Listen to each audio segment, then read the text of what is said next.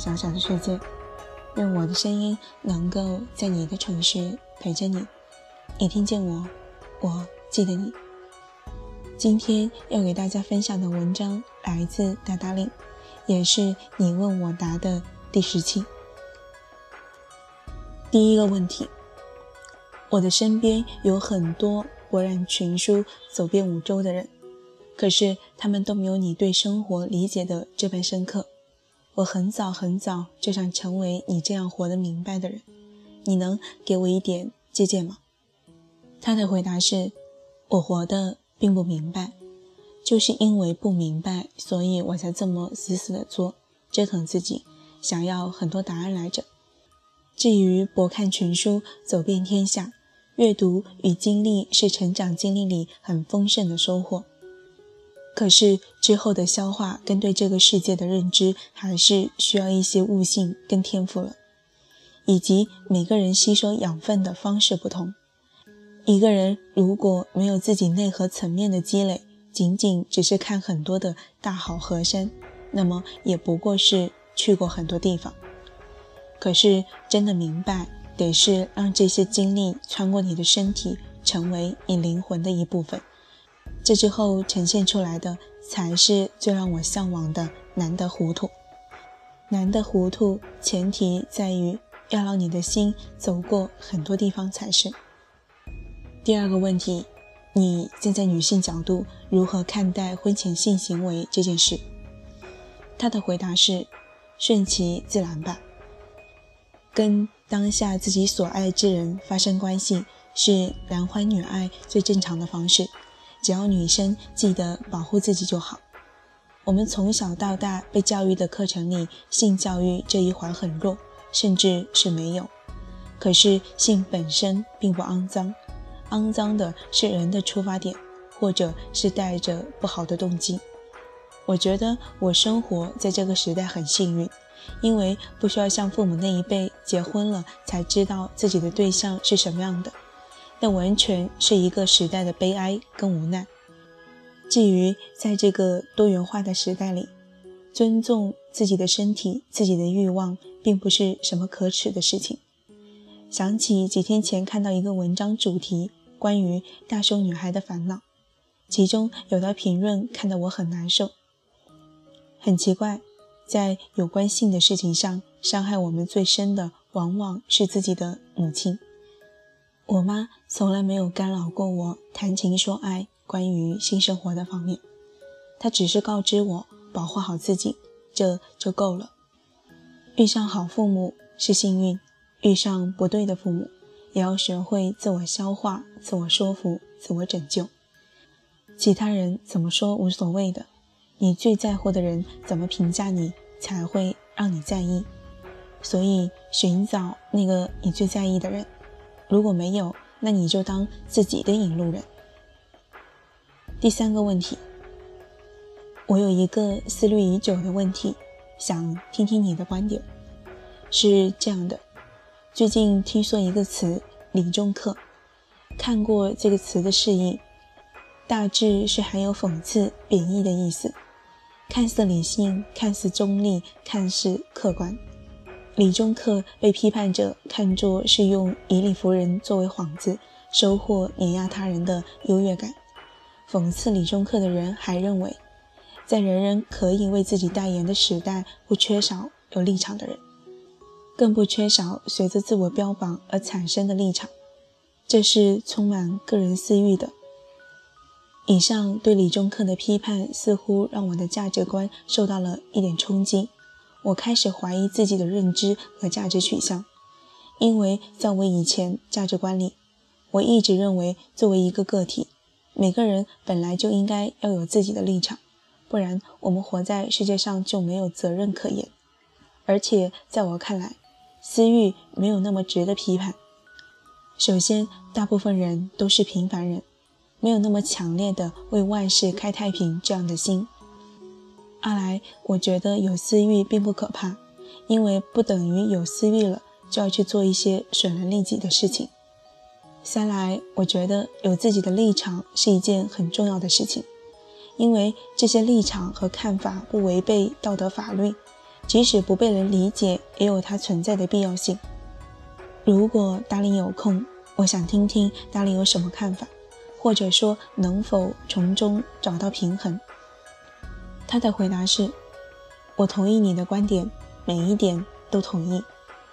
其实，个人价值观体系的建立不是为了去说服别人，或者是当所谓的意见领袖去引领一众人。他一开始的出发点一定是为了让自己得到活在这个世界上的理由，以及继续往前走的动力。这不是私欲，而是我们活着的精神根本支柱。而且，所谓的道理。”对每个人的理解都是不同的。我认为的客观性，在别人眼里或许就是我个人的想法，带着感性的成分更多一些。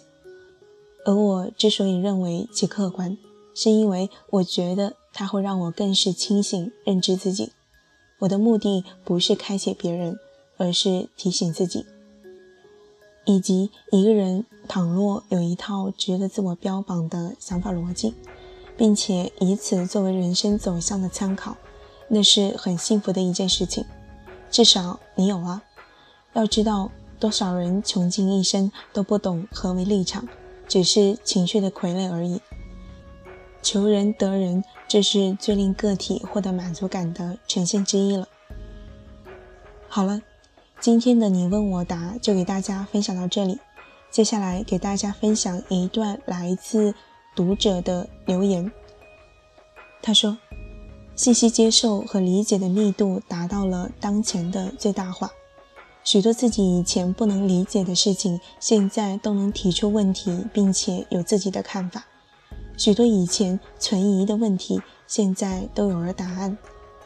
在智力的这条洪流中，一晚上给打开了一个缺口。”高质量的信息以一种近乎达到每分钟解决一个问题的密度向你袭来，你感到很兴奋、激动，即使是凌晨四点钟，你依然很清醒，似乎自己的理性力量在这一夜之间得到了爆发式的增长，是一种量变产生质变的形式。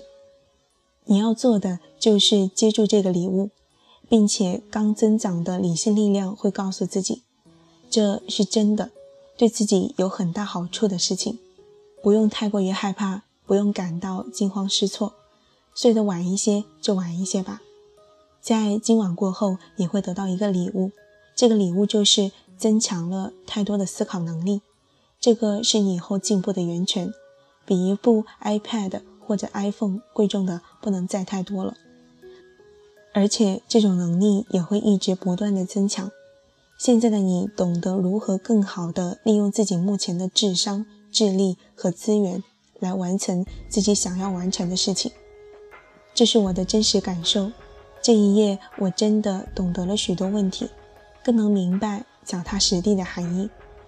准确地说，我更强大了的是认知能力，包括自知和观察的能力，比以前更加清楚自己。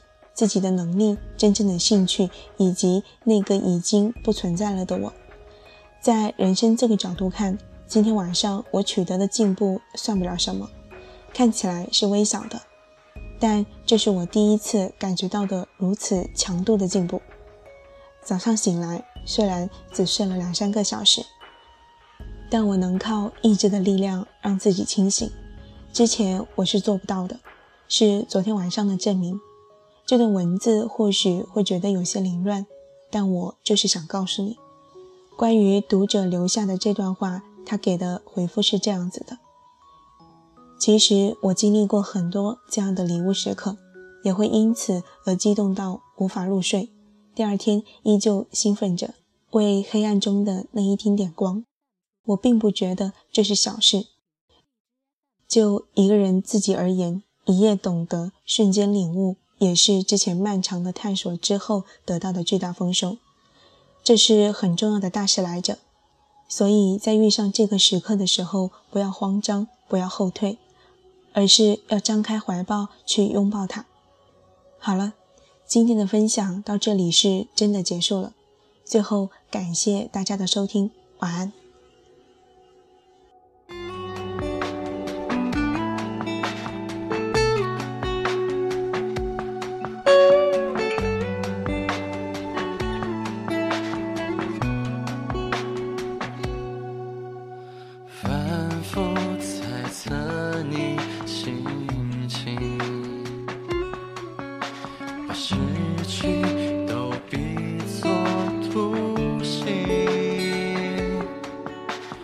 穿过逆流人群，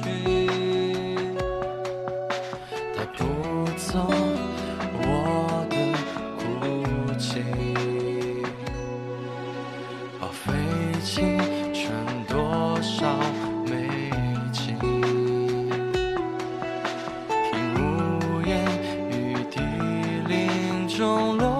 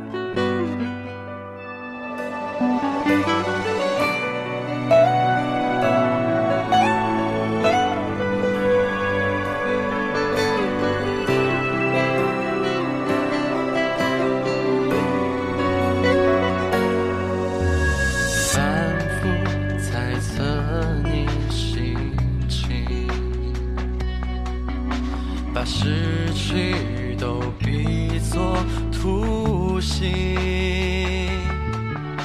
穿过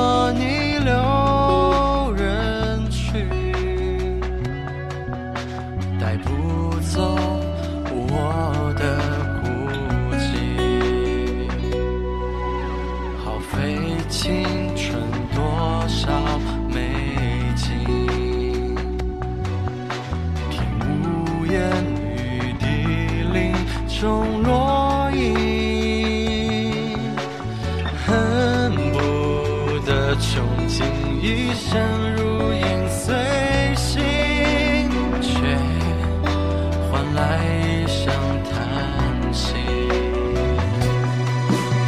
如果我们至今不曾遇见，是否就没有取舍的挂牵？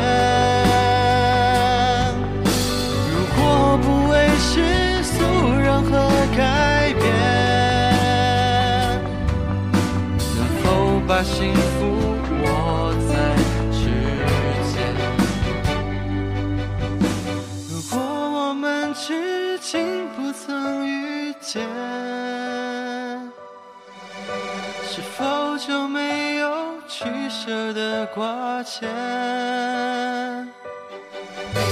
如果不为世